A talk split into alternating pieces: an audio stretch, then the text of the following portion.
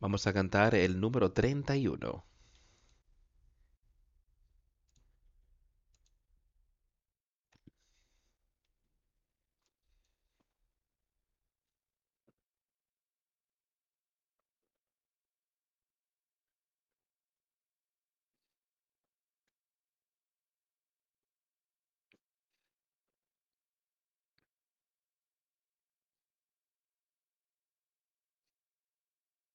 Cuando entremos en la gloria con el Salvador, ¿no será maravilloso allí?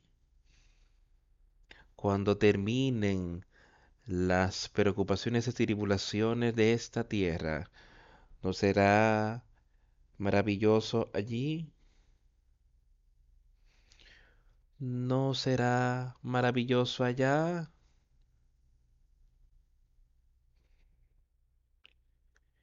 Ninguna carga, ninguna preocupación. Cantando gozosamente, con todos los corazones latiendo, ¿no será maravilloso allí? Caminando y hablando con Cristo. El sobrenatural no será maravilloso allí. Alabando, adorando al inigualable y eterno. ¿No será maravilloso allí? ¿No será maravilloso allí? Sin preocupación y ninguna carga. Cantando gloriosamente con corazones en lo alto. ¿No será maravilloso allí?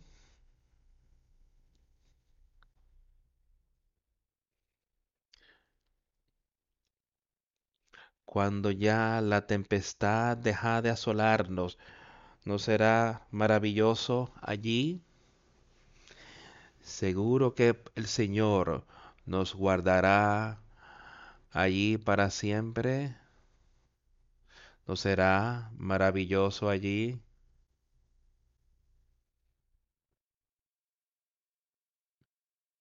¿No será maravilloso allí?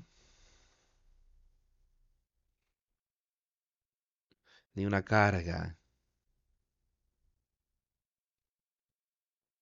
Cantando gloriosamente con corazones ardientes. Oh, ¿no será maravilloso allá?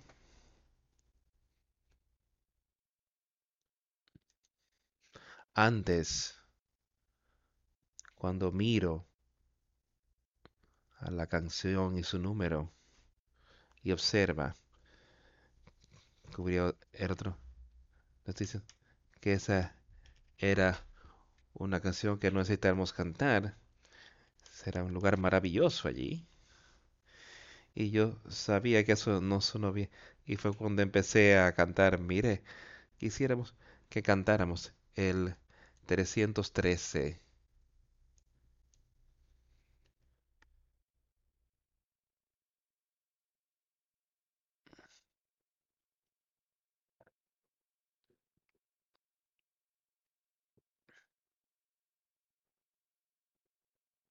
Escucho al Salvador decir, tu fuerza ciertamente es pequeña. Hijo de debilidad, observa y ora. Encuentra en mí todo lo que necesitas. Jesús todo lo pagó. Todo le debo a Él. El pecado dejó en mí una, una mancha carmesí y Él la lavó y quedó blanca como la nieve. Señor, en ti ciertamente es donde yo encuentro el poder y solo en ti. el que puede cambiar las manchas del leproso y derretir el corazón de, de piedra. Jesús todo pagó, todo. Yo debo a Él. El pecado dejó en mí una mancha carmesí y la dejó, la lavó y la dejó blanca como la nieve. Porque nada bueno tengo yo que pueda yo reclamar tu gracia. Yo lavo mis vestidos hasta ser blanco en la sangre del Cordero del Calvario.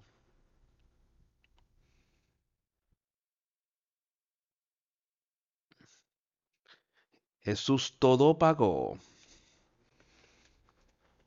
Todo debo a Él. El pecado dejó en mí una mancha carmesí y las dejó blancas como la nieve. Y cuando yo esté delante del trono, yo estoy ahí completo delante de él.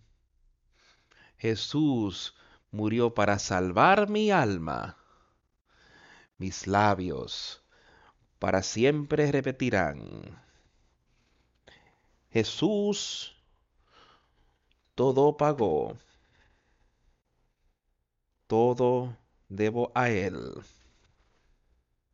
El pecado dejó en mí una mancha carmesí y Él la dejó blanca como la nieve.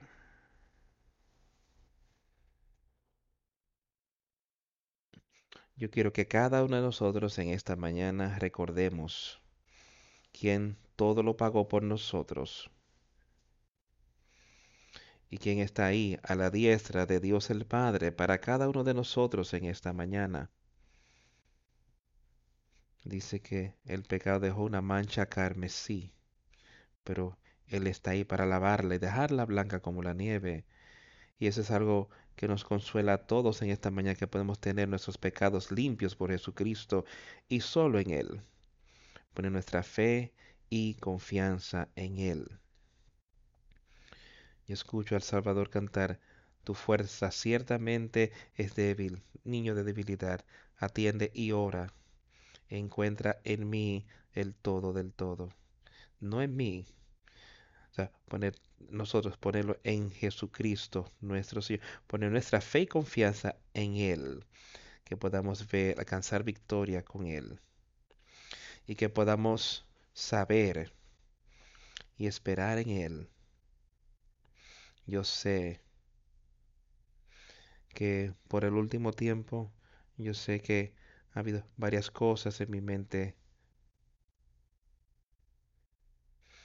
Yo le rogué a Él que me guiara y constantemente Él me ha mostrado, me ha dicho que espere en Él. Y yo necesito esperar, yo necesito que Él nos me guíe en todo, que nunca trate de adelantármele a Él. Entonces en esta mañana pongamos nuestra fe y confianza allí. Yo quiero que cada uno de nosotros, y yo sé que yo he estado haciendo esto ya por un buen tiempo, viéndome a mí mismo, viendo el mensaje ponerlo aquí en mi corazón y dejar que el Señor me examine. Yo siento que yo he podido crecer recientemente por esas cosas. Y yo quiero crecer y seguir. no tengo intención alguna de mirar atrás, de volver atrás intención, solamente la intención de ir delante con la obra de Dios aquí en la tierra. Todos estamos en la carne y no haremos excusas, sino que estoy listo para seguir adelante con Jesucristo. Entonces que todos pongamos nuestra fe ahí, que todos nos miremos a nosotros mismos primeros y antes que nada en todo lo que hacemos.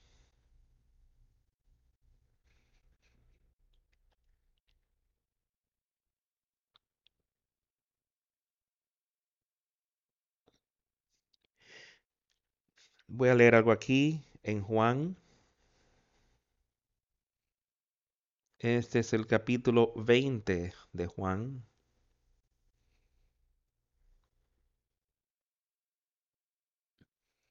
El primer día de la semana, María Magdalena fue de mañana siendo un oscuro al sepulcro y vio quitada la piedra del sepulcro. Ahora yo quiero que ustedes piensen en lo que estaba ocurriendo aquí. Nuestro Señor y Salvador había sido crucificado. Ellos los colgaron en esa cruz no porque él había hecho nada malo, sino porque él proclamó ser el Hijo de Dios. Y yo voy a proclamar para ustedes hoy sí, Jesucristo es el Hijo de Dios y tiene poder, el poder de Dios para poder dar a cada uno de nosotros, para que podamos ver, alcanzar victoria en Él, que podamos ser capaces de entender y saber lo que Él quiere que cada uno de nosotros haga hoy que aquí estaba un amigo, uno que había estado con él en muchas ocasiones, me parece, y había escuchado su palabra. Ella tenía gran tristeza, pero ya era llegado al sepulcro allí. Esto fue un par de días después que Jesús había sido crucificado. Él estuvo ahí en la tumba. Ella pensó que ella iría ahí para poder hacer algo quizás para ayudar a ese cuerpo. Ella sabía que el espíritu había partido, él sabía que él estaba muerto, pero quería darle honra a él en ese momento. Y ella fue allí aun cuando estaba oscuro. Y cuando llegó allí vio que la piedra había sido quitada de la tumba. Algo milagroso había ocurrido. Entonces ella corrió y llegó a donde Simón Pedro y al otro discípulo, al, aquel a que amaba Jesús, y les dijo, se han llevado del sepulcro al Señor. Y no sabemos dónde le han puesto. Y salieron Pedro y el otro discípulo y fueron al sepulcro. Corrían los dos juntos, pero el otro discípulo corrió más a prisa que Pedro y llegó primero al sepulcro tuvieron un gran interés en ver lo que estaba ocurriendo aquí, que algo muy milagroso había ocurrido. Todos estaban allí entristecidos para empezar, pero ahora empezaban a ver que había una obra maravillosa que se había hecho y que ellos iban a ver el poder de Dios en y sobre aquí en la tierra en ese momento. Entonces ambos corrieron juntos y el otro discípulo corrió más, corrió más a prisa de que llegó, llegó primero al sepulcro y mirando adentro vio los lienzos puestos ahí, pero no entró. Luego llegó Simón Pedro tras él y entró en el sepulcro y vio los lienzos puestos allí. Pedro quería tener una mirada más de cerca, quería saber exactamente lo que había ocurrido ahí. Y eso es lo que nosotros tenemos que estar buscando hoy y saber lo que está ocurriendo en la obra del Señor y entender lo que él estaba haciendo. Entonces Pedro entró y vio los lienzos puestos ahí, las cosas, las ropas para sepulturas en las que habían enterrado a Jesús y estaban allí. No había necesidad ya para los, las vestimentas.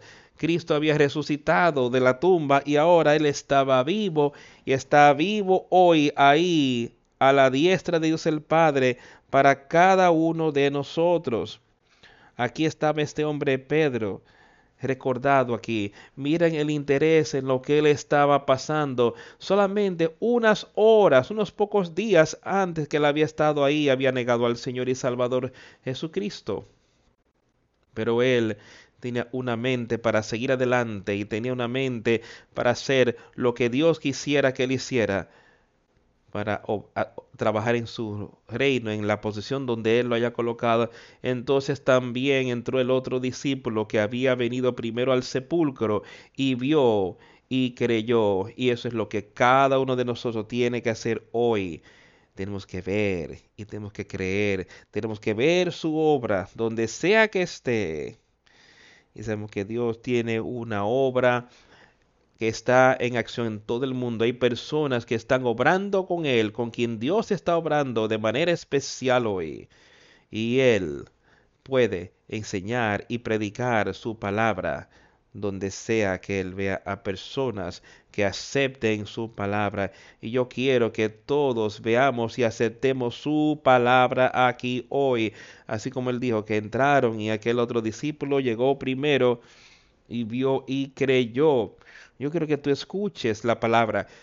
Quiero que tú le entiendas. Quiero que tú creas en Él, Jesucristo y Dios el Padre no en el hombre, sino poner nuestra fe y confianza en Jesucristo.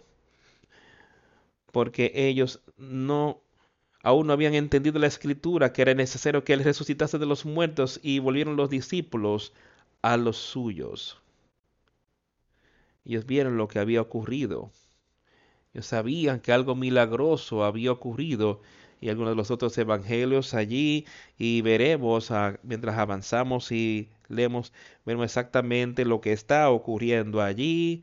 Mientras estos dos discípulos se fueron, pero María se quedó llorando en el sepulcro y mientras lloró, ella miró adentro con un corazón pesado que tenía ella porque por su amigo y el que ella amaba como él la amó, porque él había quitado sus pecados. Y sus pecados eran muchos, pero habían sido perdonados por Jesucristo y Dios el Padre. Y María se quedó ahí fuera del sepulcro llorando. Y entonces empezó a mirar hasta donde podía mirar al sepulcro para ver y asegurar de que el cuerpo no estaba, de que no quedaba nada y, y viendo dos ángeles con vestiduras blancas que estaban sentados el uno a la cabecera y el otro a los pies donde el cuerpo de Jesús había sido puesto. Aquí estaban, ella estaba allí, ella vio y ahora ella está viendo a dos ángeles allí, uno en la cabecera, uno a los pies donde el cuerpo del Señor había sido puesto y le dijeron, mujer, ¿por qué lloras? Les dijo, porque se han llevado a mi Señor y no sé dónde le han puesto. Y sabían quitar a mí el cuerpo de él, y yo no sé a dónde lo colocaron. Ella estaba gravemente atribulada, y cuando dijo esto, ella volvió y vio a Jesús parado mas no sabía que era Jesús. Jesús le dijo, mujer, ¿por qué lloras? ¿A quién buscas? Eso es lo que cada uno de nosotros tiene que saber ahora cuando no podemos encontrar a Jesús en nuestra vida, si Él no está ahí en nuestra vida hoy o en tu vida, en mi vida, llora tu condición ella no lograba verlo. Entonces también le dijo, mujer, ¿por qué lloras? ¿A quién busca? ¿A quién buscáis? Y cada uno de nosotros tenemos que estar buscándolo a Él diligentemente hoy. Ella está pensando que Él es quizá el, el, el, jornalero, el hortelano. Le dijo el Señor, si, Señor, si tú lo has, llevado, dime dónde lo has puesto y yo lo llevaré. Miren el amor que ella tenía por el cuerpo de Cristo, por Él, el cuerpo que Él tenía mientras estuvo aquí en la tierra en el cual Él estuvo. Y Dios, si tú te lo has llevado, si has hecho algo con ese cuerpo, dime dónde está y yo lo llevaré y nos encargaremos de esto. Jesús le dijo a ella, María, volviéndose ella, le dijo, Raboni, que quiere decir maestro.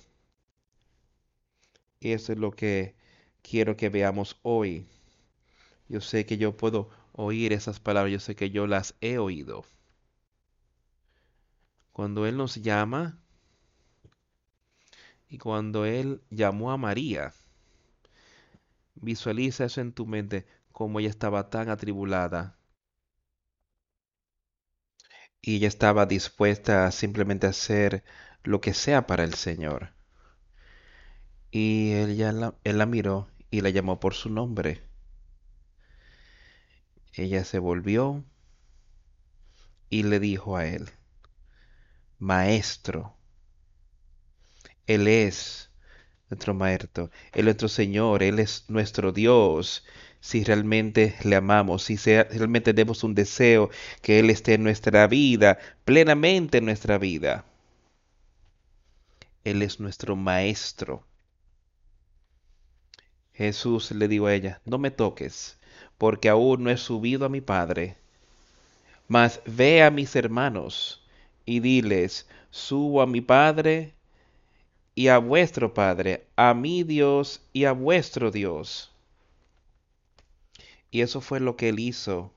Le dijo que no lo tocara, sino que solo fuera a decirle a los otros discípulos lo que había sucedido. Los otros hombres se habían ido. Ellos volvieron a sus hogares, pero ella continuamente estaba ahí. Y Jesús fue, pudo mostrarle cómo ella sería parte de su obra aquí en la tierra y de ir y comunicarle sus palabras a sus otros discípulos ahí, a los que se acababan de ir, a los otros creyentes con los que ella había estado involucrada mientras ella estuvo aquí en la tierra. Y le dijo, porque aún no he subido a mi Padre, a mi Padre, mas ve a mis hermanos y diles que esto es lo que Jesús me dijo, que yo les dijera que yo voy a ascender a mi Padre y a vuestro Padre y a mi Dios y a vuestro Dios. Y yo creo que eso fue parte de la obra de Dios. Para Él subir otra vez, salir de esa tumba y de ascender hacia Él. Para poder que se pueda comunicar juntos Él y su Padre. Que Él pudiera ser lleno con el poder de Dios.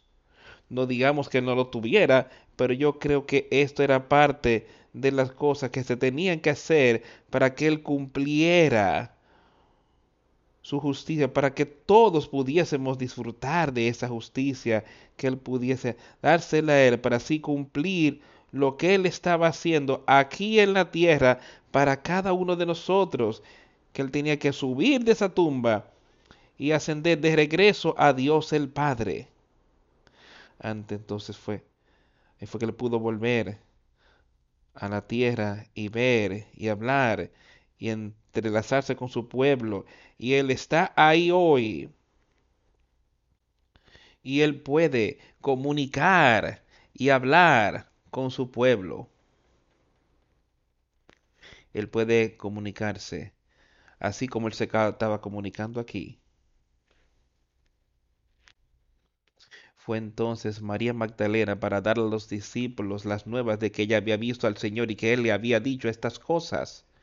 Cuando llegó la noche de aquel mismo día, el primero de la semana, estando las puertas cerradas en el lugar donde los discípulos estaban reunidos por miedo de los judíos, vino Jesús y puesto en medio les dijo, paz a vosotros.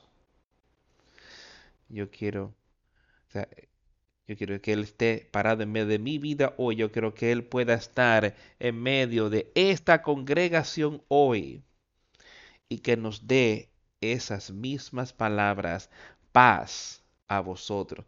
Y como podemos ver, oigan lo que él dice. Leamos ese versículo otra vez.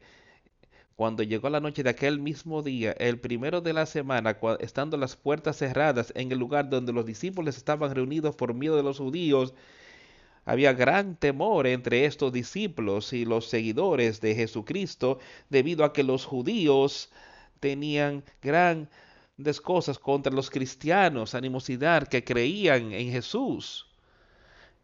Ellos no sabían lo que iba a ocurrir. Los judíos le acababan de eh, presentarse contra Cristo, se pusieron contra el causaron su crucifixión. La gente que estaba supuesto a ser los hijos de Dios el pueblo que estaba supuesto a ser el pueblo escogido de Dios, no el hijo de Dios, perdón, que lo dije mal. Jesucristo es el hijo de Dios. Y cuando él había dicho que él vendría y está parado ahí, dice, paz a vosotros. Ellos estaban muy atemorizados y en temor. Pero ¿qué le dijo él a ellos? Paz a vosotros. Y puede ser un tiempo temeroso en tu vida, donde Satanás puede estar ahí mismo tentándote, llevándote en la dirección incorrecta. Llévaselo a Cristo, a Jesucristo, y deja que Él entonces te dé esa paz de la cual Él está hablando aquí. Estoy seguro que eso trajo gran consuelo a aquellos que estaban ahí parados, a aquellas personas que se habían congregado ahí en temor. Ahí en duelo por su Salvador, por su amigo. Y Él les dijo, paz a vosotros. Y yo sé que eso puede traer gran gozo y paz en nuestras vidas. Y, y, cuando les hubo dicho esto, les mostró las manos y el costado. Y los discípulos se regocijaron viendo al Señor. Entonces Jesús les dijo otra vez, paz a vosotros. Como me envió el Padre, así también yo os envío. O sea, paz a vosotros. Y así como mi Padre me envió aquí en la tierra, dice, yo así o es enviado usted ahora. ¿Qué, ¿Qué, hizo Jesucristo mientras estuvo aquí en la tierra?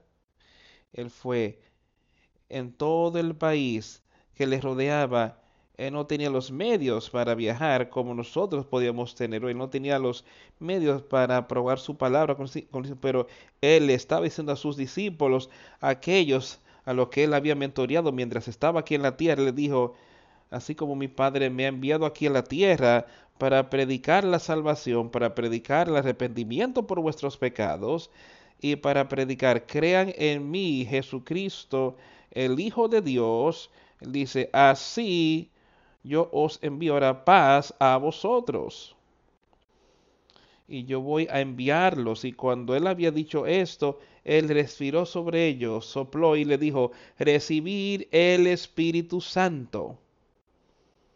Él les sopló. Yo creo que esto fue un grupo especial de personas que estaba allí, personas que habían estado con él durante su ministerio aquí en la tierra y él estaba preparándolos para unos días después.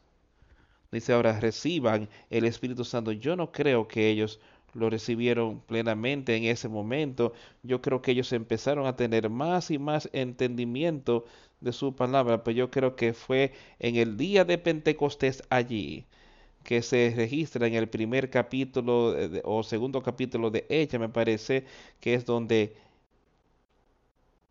el Espíritu Santo les fue dado al pueblo allí, que habla de ello en esos capítulos.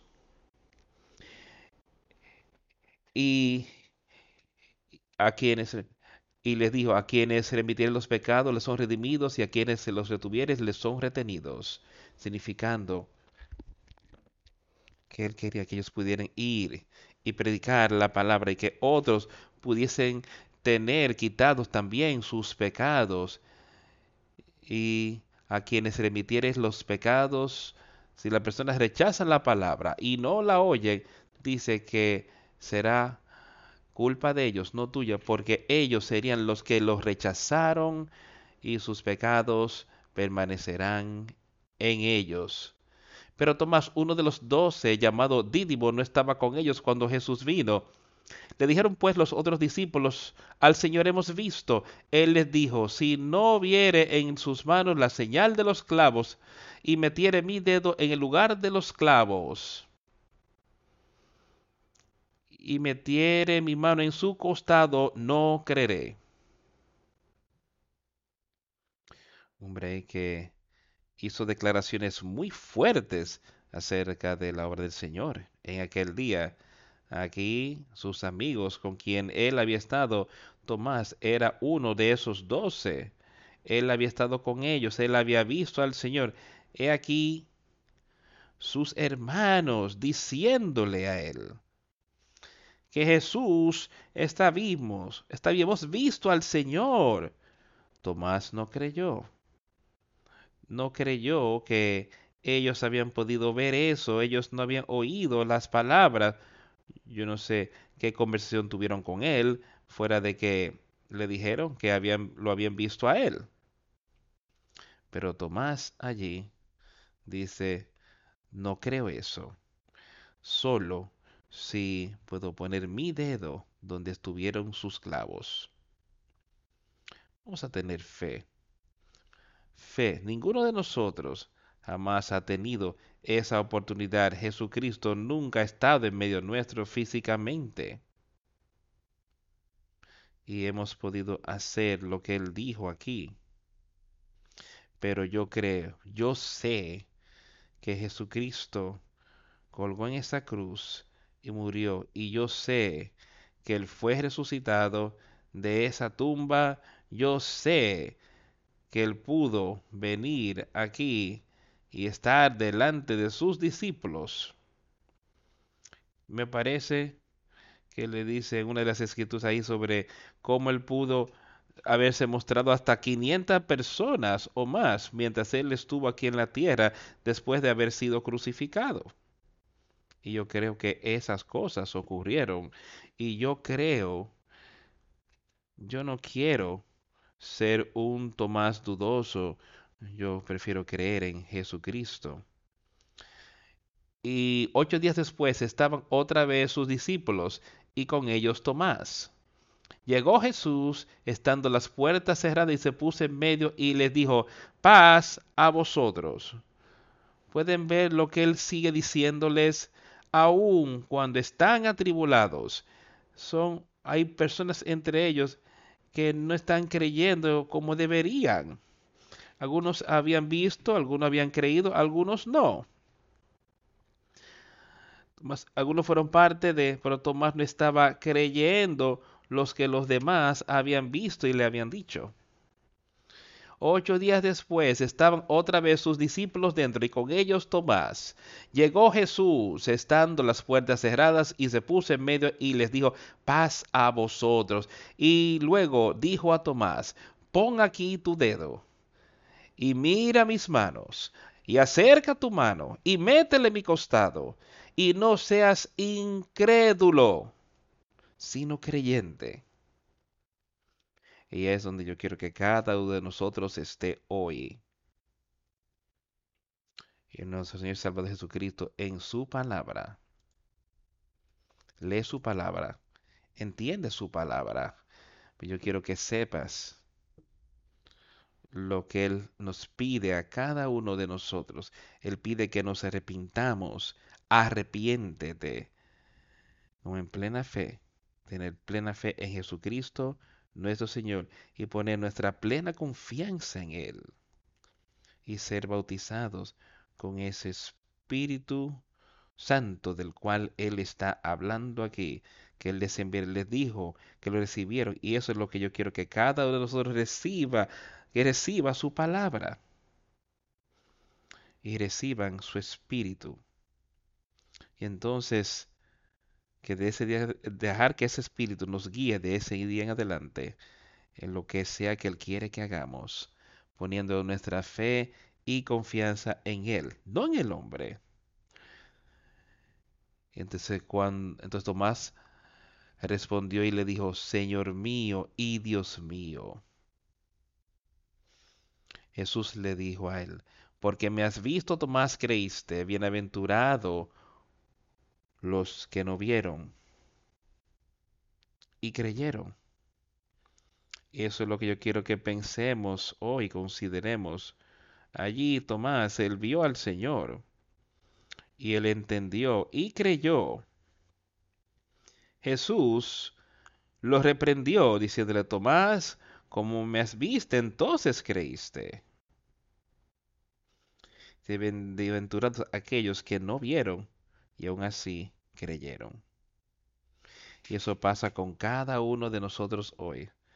Benditos si has creído en Jesucristo, aún apenas no verlo físicamente, yo sé que cuando tú crees en Él, puedes verlo a Él espiritualmente en esa vida, ese consolador, ese hombre que sigue diciéndonos aquí, paz a vosotros.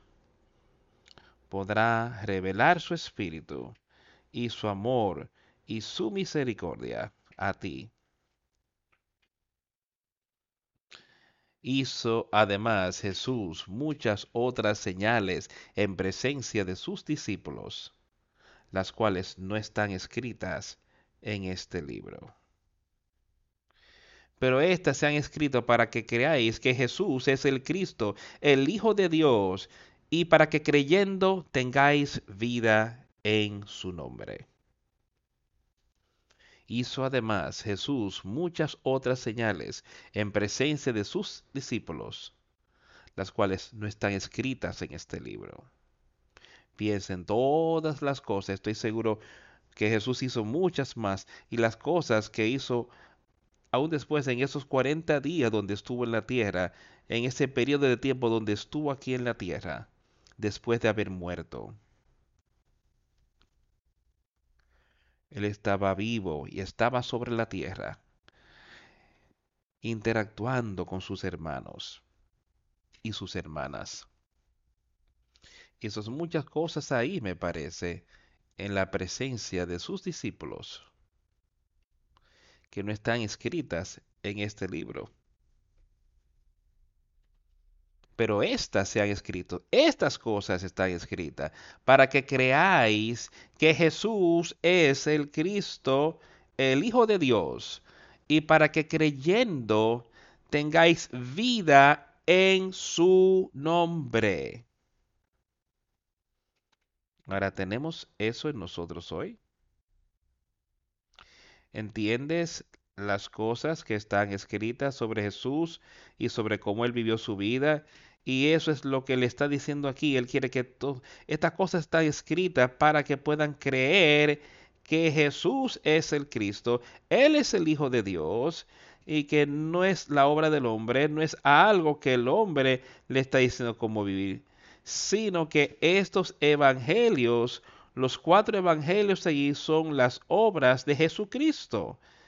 El evangelio de Jesucristo, escrito aquí que podamos creer que Jesucristo es el Cristo, el Hijo de Dios. Realmente entendemos eso hoy y que creyendo, cuando creemos en Él, así como Tomás pudo creer.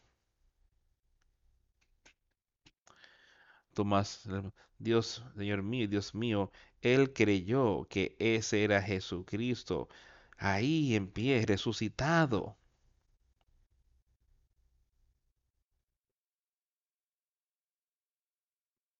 Y tú y yo podemos creer hoy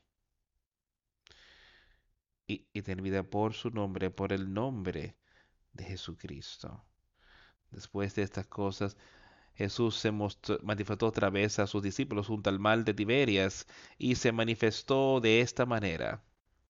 Estaban juntos Simón Pedro, Tomás llamado el Dídimo, Natanael el de Caná de Galilea, los hijos de Zebedeo y otros dos de sus discípulos. Simón Pedro les dijo, voy a pescar. Ellos le dijeron, vamos nosotros también contigo. Fueron y entraron a la barca y aquella noche no pescaron nada. Y recuerden quiénes eran estos, ellos eran pescadores, ese era su oficio. No no eran hombres muy educados, pero estaban ahí como pescadores. Creyendo en Jesucristo, tenían una obra que hacer de sostener, me parece que estaban juntos y pudieron haber estado trabajando, pudieron haber estado hablando sobre el Señor, pudieron haber estado hablando con otras personas, no dice, pero estaban juntos. Varios hombres allí. Y Simón les dijo a ellos, yo voy a pescar. Ellos le dicen, entonces, iremos contigo. Cosa que podemos ver y algunos de nosotros hoy dice, voy a hacer esto. Alguna persona puede decir, bueno, yo iré, yo te ayudaré a hacer eso. Ellos fueron, entraron en el barco. Y esa noche, aquella noche no pescaron nada. Estaban pescando allí. Cuando ya iba amaneciendo, se presentó Jesús en la playa. Mas los discípulos no sabían que era Jesús. Ellos estaban echando sus redes, pescando, tratando, jalando, pero en vano en reunir los peces. Y a veces podríamos mirar y sentir como que las cosas que están haciendo no tienen resultado. Pero nunca nos detengamos y estemos listos para escuchar por esa voz calmada. Estemos listos para oír y entonces estar listos para seguirlo. Vieron a este hombre parado allí en la playa. No sabían quién era. Pero era Jesús. Entonces Jesús les dijo, les gritó, probablemente no estaba muy lejos de la orilla. Y aquí es donde Jesús, de manera que Jesús todavía se podía comunicar con ellos. Ellos no esperaban que Jesús estuviese allí. En muchos casos podíamos llegar a un ambiente en lugar lugar y vemos a alguien con quienes estamos muy familiarizados, en un entorno o ambiente diferente, de manera diferente, y quizás no los reconocemos de una vez de quienes son realmente. Y me parece que eso era lo que ocurría aquí. Estos hombres no estaban muy lejos, pero no estaban acostumbrados de que Jesús estuviese ahí en su mente. Jesús había sido crucificado, pero ah, había estado regresando lo habían visto ocasionalmente, pero no estaba ahí todos los días físicamente en su vida. Ya no. Y les dijo, hijitos, ¿tenéis algo de comer? ¿Han pescado algo, en otras palabras? Le respondiendo, no. Él les dijo, echad la red a la derecha de la barca y hallaréis. Eso es lo que tengo que estar pensando hoy. Yo necesito saber que en todo lo que yo hago es de cuál lado, ese es el lado correcto. Podría estar echando la red en la posición incorrecta, pero yo sé que el Señor puede mostrarnos y Él nos mostrará cómo echar esa red de la manera correcta. Y Él les dijo ahí mismo, echad la red en el lado derecho de la barca y hallaréis. Si lo seguimos a Él, podremos hallar y podremos alcanzar victoria. Entonces la echaron y ya no la podían sacar por la gran cantidad de peces. Miremos lo que está ocurriendo ahí. Cuando siguieron lo que el Señor les estaba pidiendo que hicieran y cómo. Ellos ni siquiera podían traer todos los peces. Había una gran multitud de peces, tanto así, en la red. Por tanto, ese discípulo a quien amaba Jesús le dijo a Pedro, es el Señor. Simón Pedro cuando oyó que era el Señor se ceñó la ropa porque se había despojado de ella y se echó al mar. Me parece que Juan era el discípulo, ¿eh? que Dios tenía ese amor especial por él. Ahora cuando él fue aquel, por tanto ese discípulo a quien Jesús amaba, le dijo a Pedro, es el Señor. Él entendió quién era ese. Él entendió que mientras pudimos atrapar esos peces fue porque el Señor nos había dicho cómo hacerlo, habíamos seguido lo que nos había pedido que hiciéramos. Y así es como podemos traer todos esos peces. Cuando Pedro escuchó que era el Señor, él quería acercarse más a él.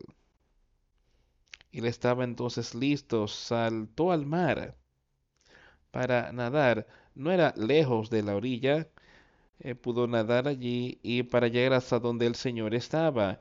Y los otros discípulos vinieron en una pequeña barca porque no estaban lejos de la orilla, pero eran como 200 pico, arrastrando, arrastrando la recompensa, están descender al descender a tierra vieron brasas puestas y un pez encima de ellas y pan. Ellos trajeron el pez, trajeron el motín con ellos que Dios les había dado. Habían sido obedientes al llamamiento de la palabra y pudieron traer ese motín con ellos de manera que pudieran utilizarlo para su bienestar natural y para otros como pudiese ser usada, ellos pudieron traerla y pronto llegaron a tierra. Al descender a tierra, vieron una fogata, brasas puestas y un pez encima de ellas y pan. Jesús ya había preparado el alimento para ella, a ellos les había mostrado qué hacer. Ellos trajeron esos peces y él les había enseñado cómo atraparlos, pero Jesús había ya preparado comida para ellos. Y podemos mirar y ver cosas. Pero Jesús es el que está preparando el alimento en nuestras vidas. ¿Es Él aquel que las personas pueden reconocer en nuestras vidas y en la tuya? Al descender a tierra vieron brasas puestas. Perdón, ya ese yo lo leí. Jesús les dijo, traed de los peces que acabáis de pescar. Subió Simón Pedro y sacó la red a tierra, llena de grandes peces, ciento cincuenta y tres. Y aun siendo tantos, la red no se rompió. Les dijo Jesús, venid comer. Y ninguno de los discípulos se atrevía a preguntarle, ¿tú quién eres? Sabiendo que era el Señor. Venid, comed. Es lo que Él nos está diciendo a cada uno de nosotros hoy.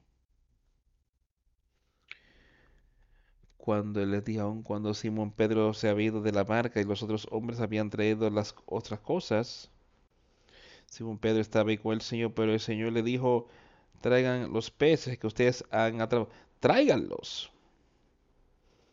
Hay un propósito por el cual yo te di eso. Simón Pedro fue y arrastró la red a tierra llena de grandes peces. Simón fue y ayudó a los demás en ese momento porque Cristo fue el que le dijo qué hacer.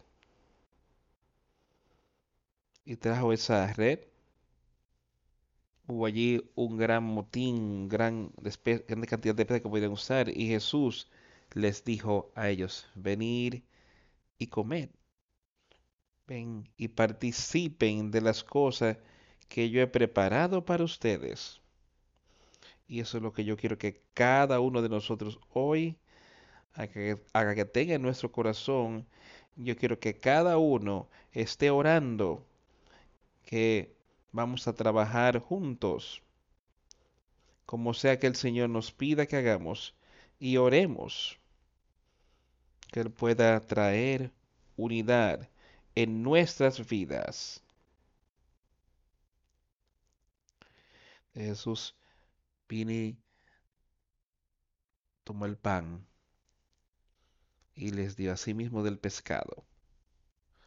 Ven, lo que Cristo había hecho cuando Él estuvo aquí en muchas ocasiones.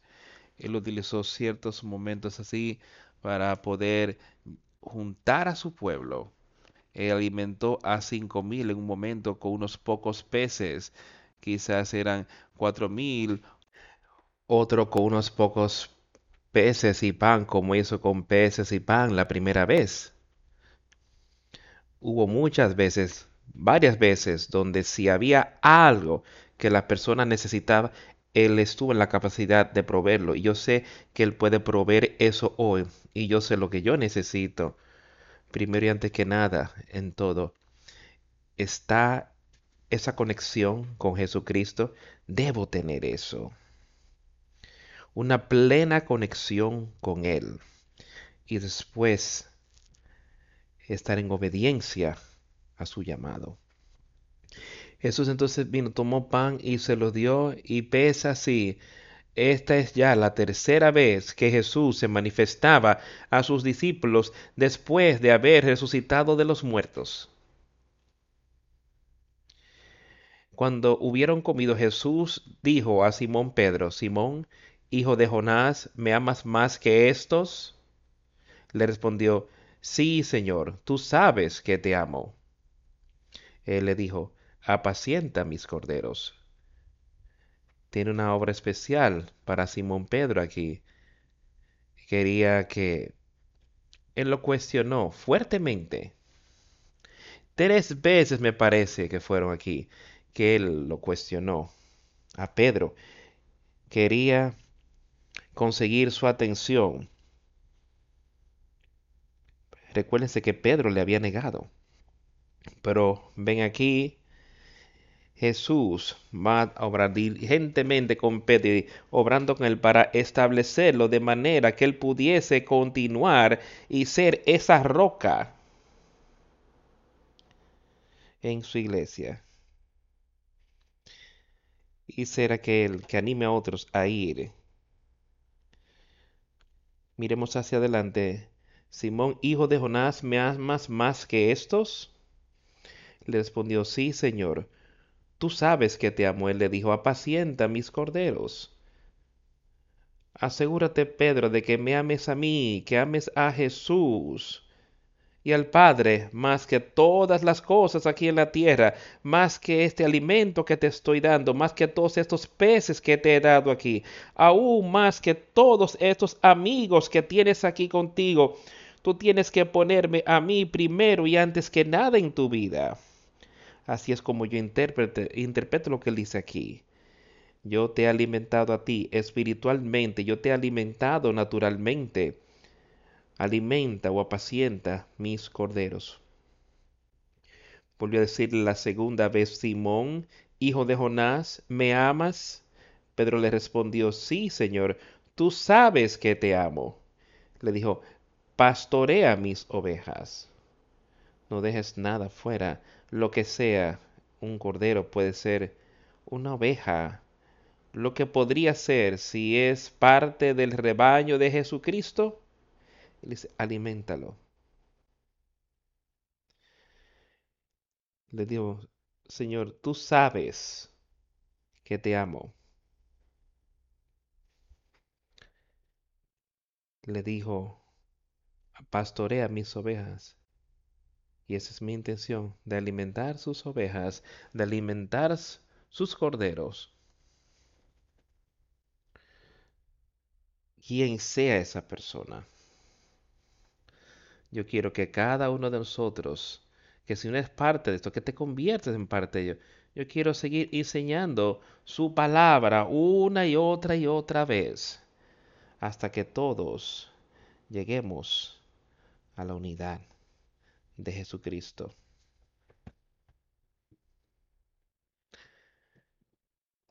De cierto es cierto que cuando eras más joven, te ceñías e ibas a donde querías, mas cuando ya seas viejo, extenderás tus manos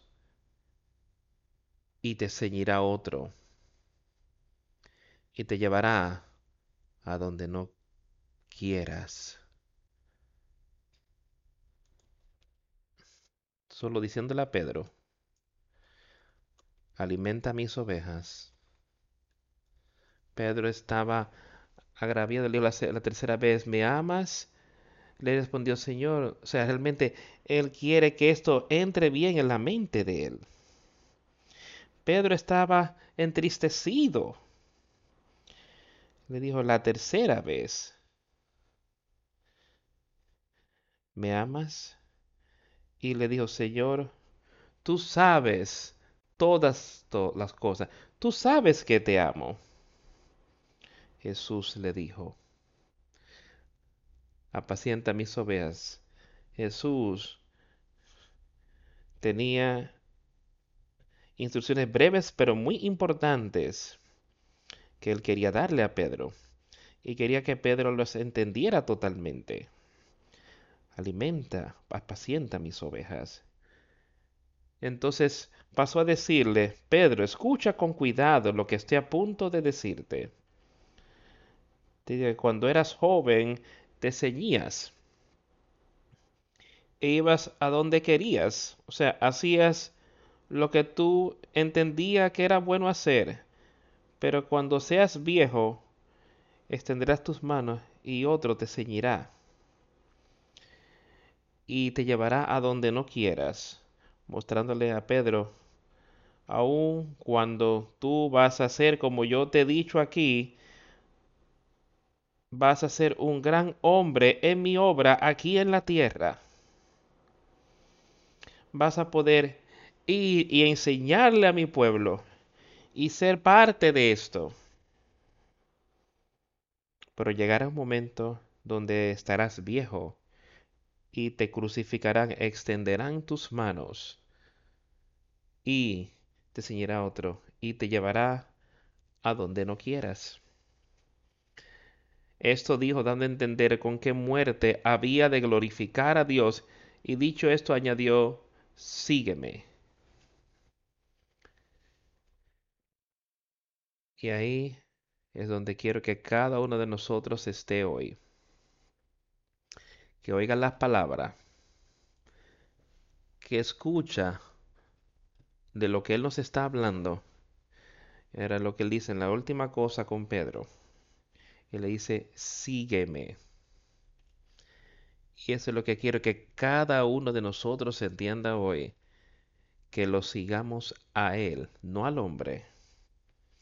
No sigas al hombre, sino sigue al Espíritu de Dios y sigue a Jesucristo, a donde sea que veas ese Espíritu, asegúrate que el Espíritu Santo y síguelo.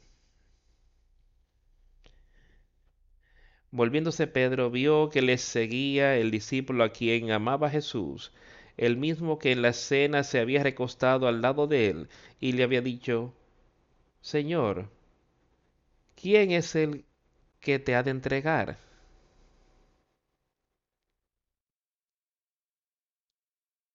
Vuelve otra vez. Volviéndose Pedro, vio que le seguía el discípulo a quien amaba Jesús, el mismo que en la casa de la cena se había recostado al lado de él y le había dicho, Señor, ¿quién es el que te ha de entregar? recuerden que ese fue Juan, que estaba ahí. Él estaba ahí recostado del, al lado de Jesús recostado de él, y le preguntó, cuando le dijo que habría uno de los doce, uno de sus amigos, que le traicionaría. Pensemos en lo que ocurrió en esa cena, cuando ahí él tenía a sus discípulos, a sus amigos cercanos, ellos estaban ahí comiendo la Pascua, una fiesta que estaban celebrando aquel día, pero en ese momento Jesús trajo el pan y lo partió y se los dio. Y dijo, tomar, comer. Y después tomó el vino y les dijo, cada vez que comieres o bebieres esto, hagan esto en memoria de mí. Y les dio la copa y dijo, tomar la toda. Pues esta es mi sangre. Esto es lo que Jesús hizo por cada uno de nosotros y esto fue lo que estaba aconteciendo ahí, un momento muy sagrado con esos pocos hombres que estaban ahí tomando eso. Y entonces, para que Jesús pudiese decirles que uno de ellos, uno de ese grupo de hombres, lo traicionaría. Lo traicionaría a él. Que Satanás había entrado en Judas Iscariote. Es una situación muy seria cuando algo así acontece. Extremadamente serio. Entonces, Pedro le cuestionó al respecto. Pedro, tú me estás diciendo a mí lo que me va a ocurrir a mí. Y Pedro entonces le dice, y Pedro viéndolo, le dijo a Jesús, Señor, ¿y qué de este? Pero estaba inquisitivo. Él no necesitaba saber esas cosas. A veces es mejor que no sepamos ciertas cosas. Si el Señor quiere que lo entendamos, Él nos mostrará que Él puede escribirlo en nuestras mesas, Él puede ponerlo en nuestros corazones. Él pudo darnos ese nuevo corazón de carne.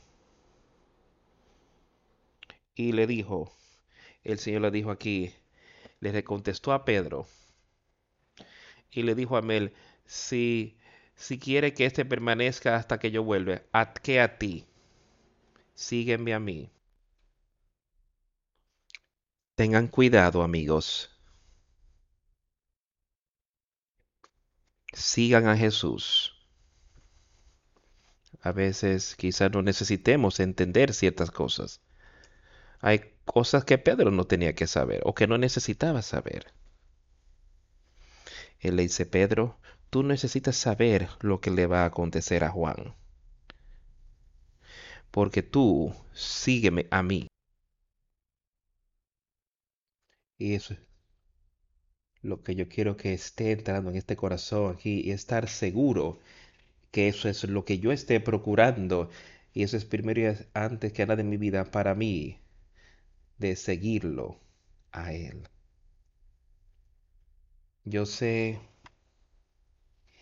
que yo tengo una tarea, un trabajo aquí en esta iglesia y debo caminar muy de cerca a Él. Tengo que seguirlo a Él.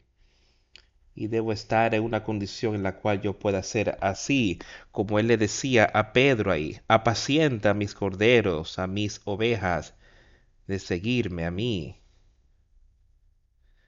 es ahí donde debo estar. Y yo sé que yo puedo. Si hago lo que Él dijo, si lo mantengo primero y antes que que lo amo a Él, que lo ame sobre todas estas otras cosas de este mundo, yo sé que yo puedo lograr eso por medio de Él.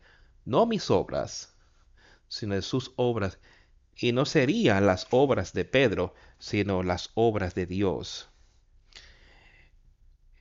es, entonces, este dicho se extendió entonces entre los hermanos, que aquel discípulo no moriría, pero Jesús no le dijo que no moriría, sino, si quiero que él quede hasta que yo venga, ¿qué a ti?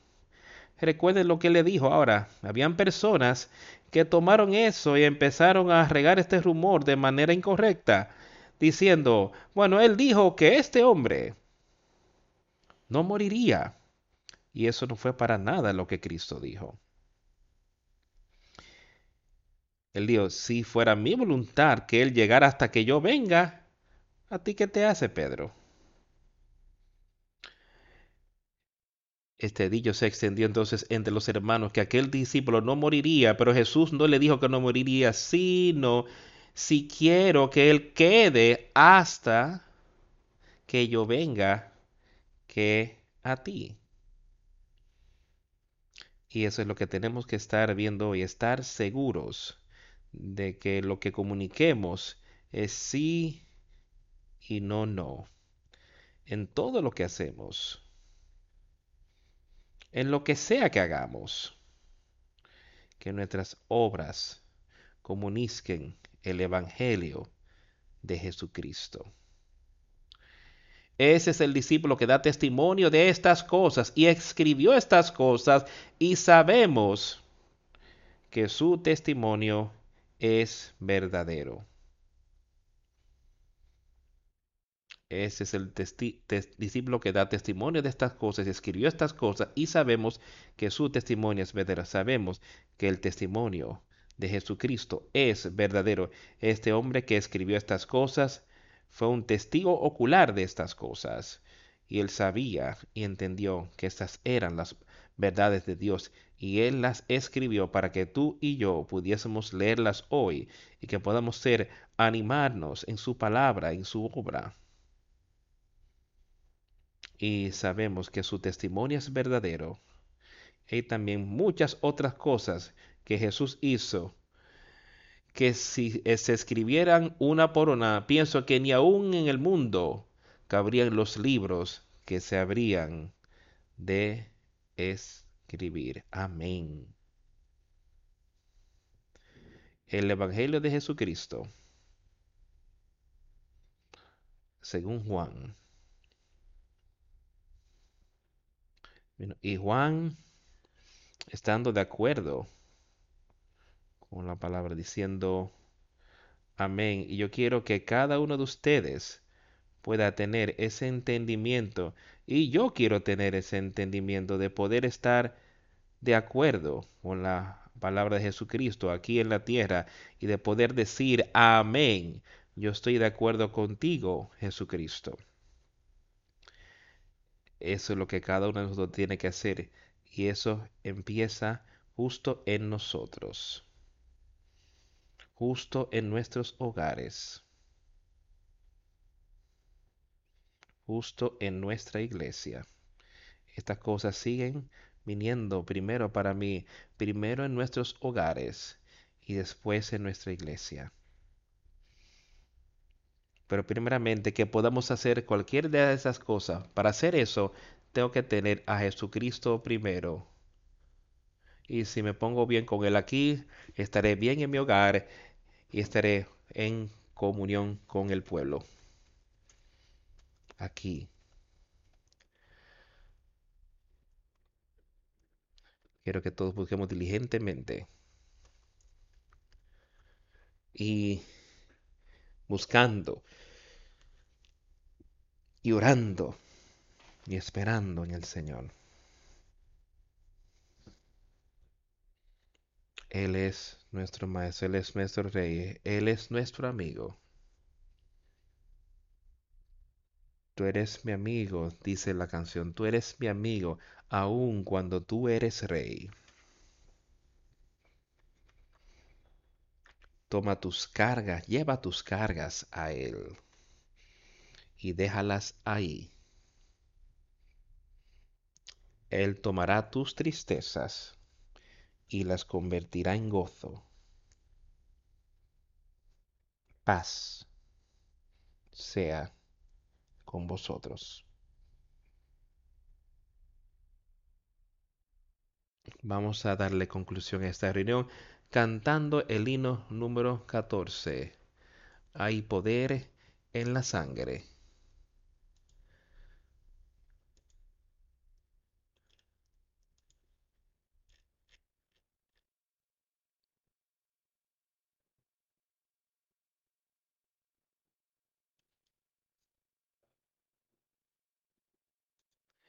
¿Quieres ser libre? ¿Quieres ser libre de la carga del pecado? Hay poder en la sangre, poder en la sangre. ¿Quieres triunfar, triunfar sobre el mal? Hay poder maravilloso en la sangre. Hay poder, sí, sin igual poder en Jesús, quien murió. Hay poder, sí, sí, ni igual poder en la sangre que Él vertió.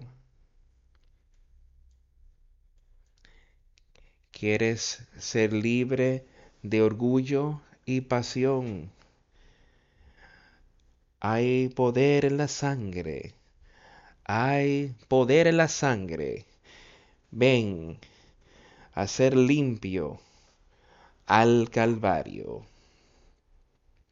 Hay maravilloso poder en la sangre. Hay poder, sí, sin igual poder en Jesús, quien murió. Hay poder, sí, sin igual poder en la sangre que Él vertió. ¿Quieres ser limpio hasta quedar más blanco que la nieve? Hay poder en la sangre de Jesús. Las manchas del pescado se pierden en el flujo que da vida. Hay maravillosa poder en la sangre. Hay poder, sí, sin igual poder en Jesús,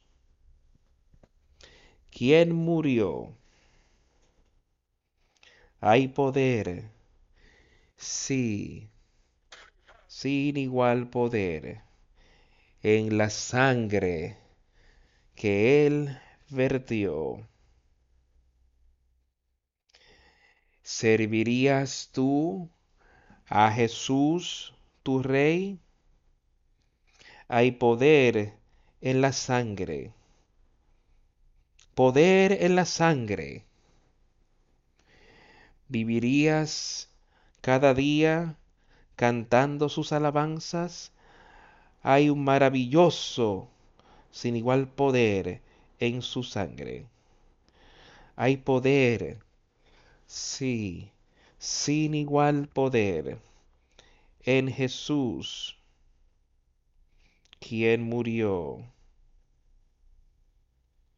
Hay poder, sí, sin igual poder, en la sangre que Él vertió.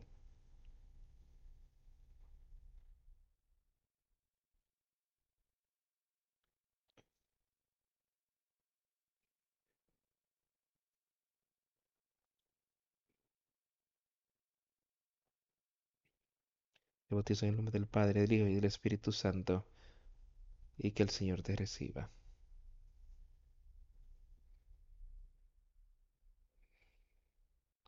Te bautizo en el nombre del Padre, y del Hijo y del Espíritu Santo, y que el Señor te reciba.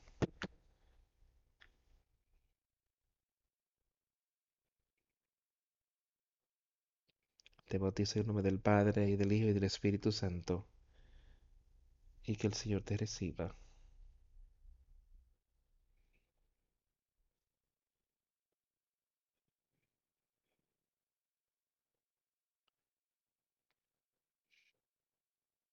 Yo sé que hay poder en esa sangre, poder sobre todas las cosas que Satanás puede intentar poner en si tan solo usamos ese poder. Ven para ser limpio en el Calvario. Hay un maravilloso poder en la sangre. Quiero que todos tomemos su palabra y que estemos orando por cada uno de nosotros, cada uno, al pasar por esta semana próxima, que todos nos acerquemos más a Jesucristo. Hay poder para cada uno de ustedes en esa sangre. Oremos. a Dios el Padre.